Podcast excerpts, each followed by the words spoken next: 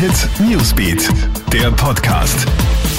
Hey, schönen guten Morgen aus der Krone Hit Nachrichtenredaktion. Ich bin Matthias Klammer und versorge dich mit den wichtigsten Infos für deinen Start in den Sonntag.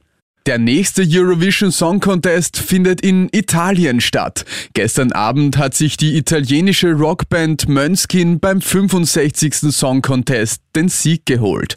Die vierköpfige Band aus Rom hat mit hervorragenden Punkten Frankreich und die Schweiz auf die Plätze 2 und 3 verwiesen.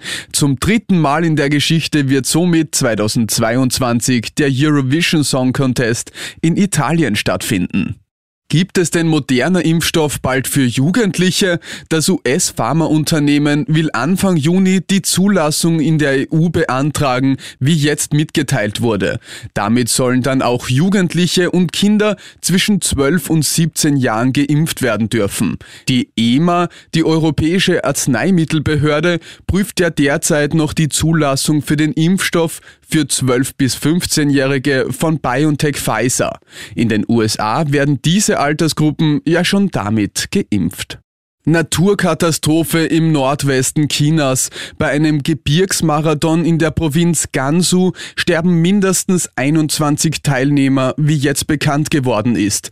Kurz nach dem Start werden die Läufer von Hagel, Eisregen und Sturmböen erfasst. Zudem ist die Temperatur innerhalb von kürzester Zeit drastisch gesunken. Insgesamt 1200 Helfer sind beteiligt gewesen, die Sportler aus dem teils umwegsamen Gelände Gelände zu retten. Jetzt untersucht eine Sonderkommission den Vorfall. Das war's mit dem Podcast für heute Vormittag. Alle Updates gibt's immer für dich im Kronehit Newsbeat und natürlich auf kronehit.at. Kronehit Newsbeat, der Podcast.